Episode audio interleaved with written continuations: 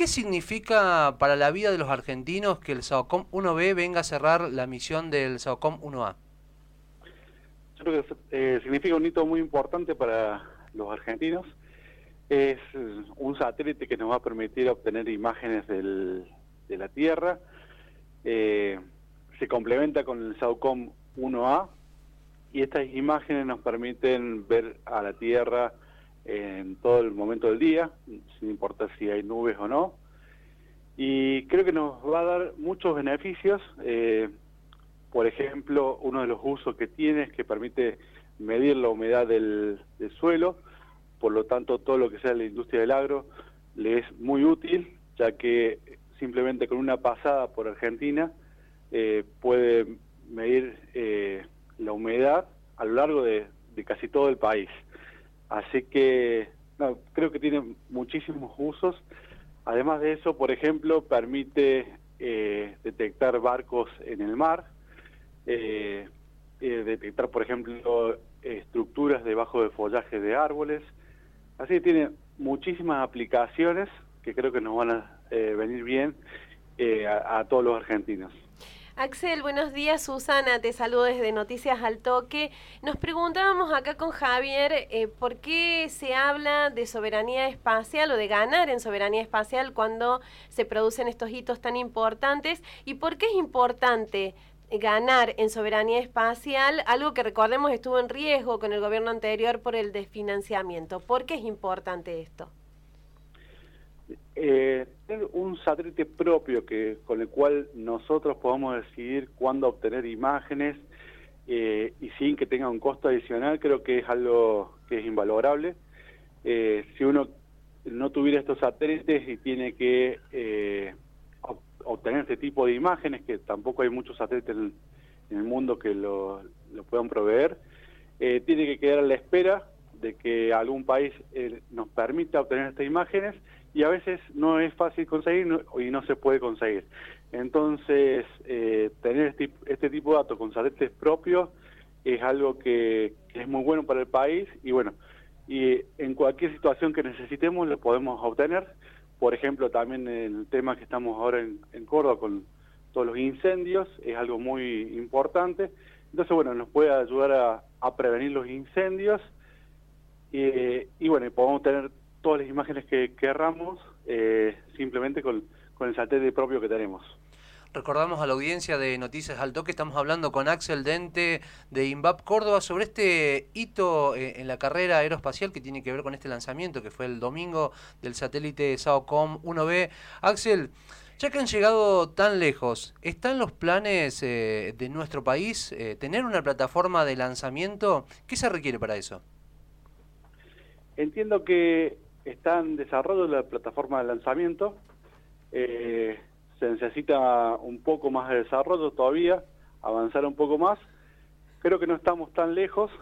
Estábamos, entiendo que en las etapas eh, finales en los últimos ensayos. Pero bueno, será cuestión de tiempo y bueno, y, que el Estado pueda apoyar ese tipo de políticas para que finalmente tengamos un lanzador propio en nuestro país. Axel, ¿y qué lugar sería de Argentina para llevar adelante este proyecto? Estoy viendo que es en la zona de, Bahía Blanca.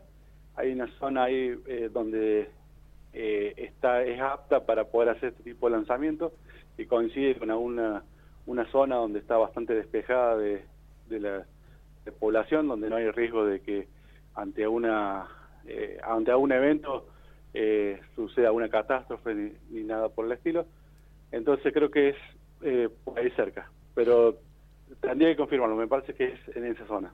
¿Hay fechas ya? ¿Hay alguna previsión de fechas? No, en ese, en ese sentido no te sabría decir. Ese, el, el, el lanzador más que nada es una actividad que le viene desarrollando entre CONAE y BENC. Eh, no, no te sabría decir bien las fechas que hay para ese lanzador. Axel, eh, cambiamos un poquitito de tema porque tenemos entendido que está pensado firmar un convenio con ARSAT, INVAP con ARSAT para diseñar un satélite que provea de banda ancha a todo el territorio nacional en el 2023. ¿Tenés información al respecto? Eh, ¿Está cerca la firma de ese convenio? ¿Cómo sería? Sí, efectivamente. Eh, se retomaron los planes de lo que se estaba pensado en un momento como el, ARSAT 3. Ahora vamos, se está planificando diseñar un nuevo satélite con una nueva plataforma más actual.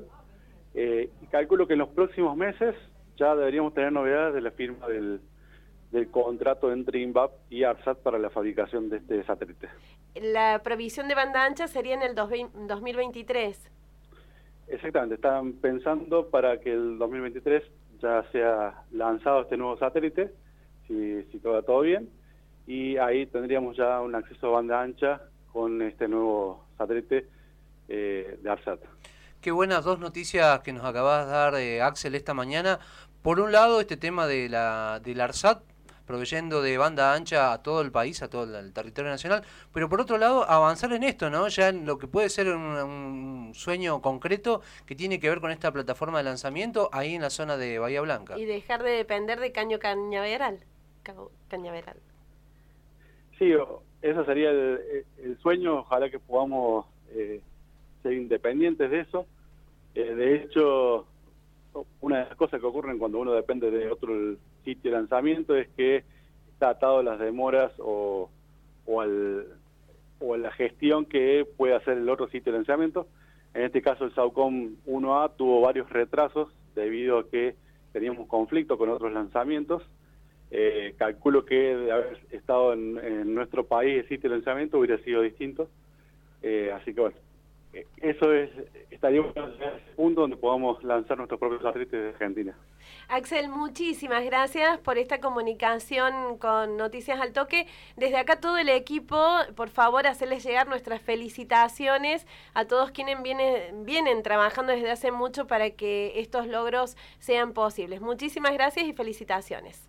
Dale, muchísimas gracias. Le aviso al equipo. Gracias. Abrazo grande.